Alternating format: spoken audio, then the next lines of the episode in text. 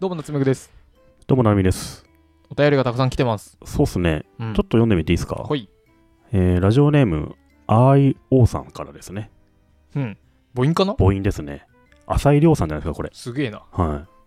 ラジオネーム、浅井亮さんから。決めつけてますけど。ななみさん、なすめさん、こんにちは。いつも楽しく聞いています。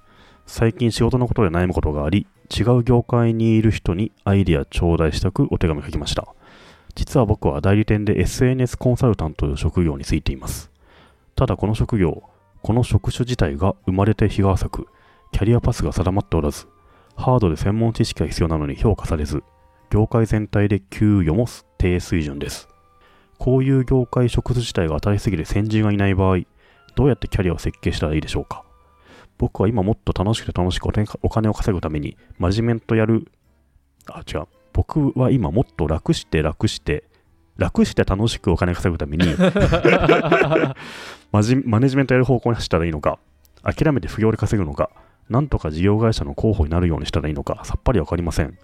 特に人事経験があり、ドローンという会社、新しい業界で副社長をやっている夏目さん、ご意見いただきです。よろしくお願いします。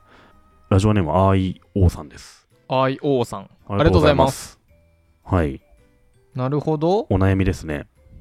SNS コンサルやってます。コンサルタン給ト与が高くないです。今後どうしたらってう言ってんま、す、そうですね。SNS コンサルタントという職業が、まあ、新しい職業だから、うんうん。キャリアパスもないし、うんなんか給与も安いと、なるほど。どうしようという質問ですね。SNS コンサルタントというのは何をやるんですかね ?Twitter だかなんだか運用ですかなるみさんはですね、はいツイッターのフォロワーを増やしたいんだったら、はいまず一貫して同じこと言った方がいいです。 そうあと、そういうやつか。であと投稿の日時ははい大はいはい体水曜日の夜とか、うんうあんと朝、うんあのシチュエーションを考えてください。こう通勤の時に見たりとか、あとひランチの時いわゆるちょっと何 E その型というんですけショーど、トコント、SNS コンサルタントみたいな やつ。何なんそれは。いわゆるアルファベットの大文字の E を想像してみてください。はいはい朝と昼と夜ねここのタイミングで投稿するとですね、一番多くの人に見られるので。なるほど。で、あとですね、うん。なるべく画像はすいつも貼ってください。うんと、こう、タイムラインのスマホでの面積を結構占有した方がいいので、過剰書きにして、で、あなたがね、学んだ今までの、例えばじゃあ、なんだろう、ハワイはここがおすすめみたいなはいのはをい過はいはい剰書きで書いて写真付きである、こういうのをやると、フォロワー数が増えます。って感じそそういう感じですかね。うん。まあ、なんか、なんかノートに書いてありそうなことを言うんですね。はい。はい。まあでも、あの企業の SNS アカウント運用してあげるとかなんですかね。 うん。うん。あと、SNS で広告出稿するとか、そういうことをやってんのかな。こうん、だと思います。うんで、どうキャリア成長ししたらいいでしょうかれどうなんですかね。でもね、あの、あの、新しくて先人がいないっていいじゃないですか。うん。うん。いや、お金になると思いますよ。だって多分、塩タン、どっかに価格表置いてありましたけど、うんうん。 SNS コンサルすっげえ高く取れてましたよ。そしてあれじゃないですか。独立した方がいいんじゃないですか。うん。うん。会社員でやってると買い叩かれるんじゃないの会社から。でも独立して個人で指名来るときに、うん。で、あなたのフォロワー数は何人ですかってなりませんああ、自分が多くないといけないのか。うん。うん。そういうもんか。うん。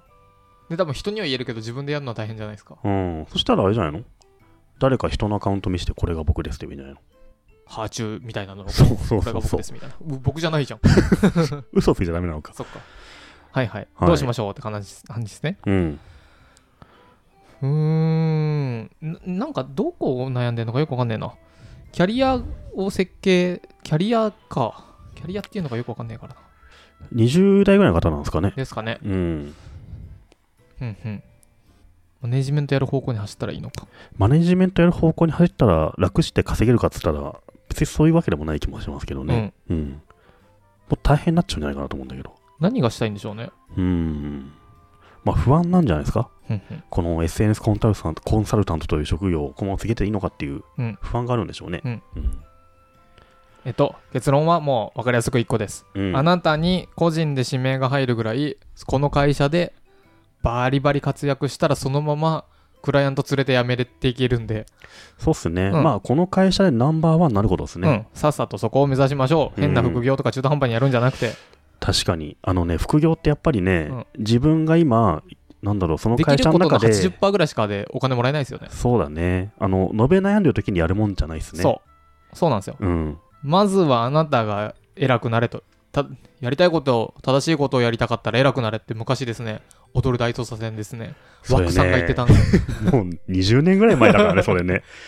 つい最近のように感じるけど。なのであの IO さんは踊る大捜査線を見てくださいあとなんか、田原さんがちょっと前にこと言ってたけど、うん年収800万とか、なんかいかないような人は、うん まあ、副業やんない方がいいよって言ってましたね。ああそれは正論本当そうだと普通思うに目の前の仕事頑張った方が、後々いいよっていうのが言ってて、それは本当そう思うんですよね。それで800万いけないんだったら、うん、無理ですもんまず目の前の仕事でうん結果出した方が、やっぱりリターンはでかいと思う。まあそうっすねあの目の前の仕事がうまくいかないで不満があって不要に行くっていうのはちょっとね遠回りなんだよね遠回り逆にね、うん本当そうなのであのまずあの自分のエッセンスコントロールの仕事仕事をね極めるっていうのがうん実は一番近いんじゃないかなというふうにうん思いますけどね、そうっすねうん、でそれがなんか合ってないなと思ったらさっさとやめてうんまた違う能力を身につけてね、うん全然別の仕事やってもいいと思いますし、うんうんですね、うんまあ IO さんは踊る大捜査線を見てください東大卒祭は見なくていいでしょ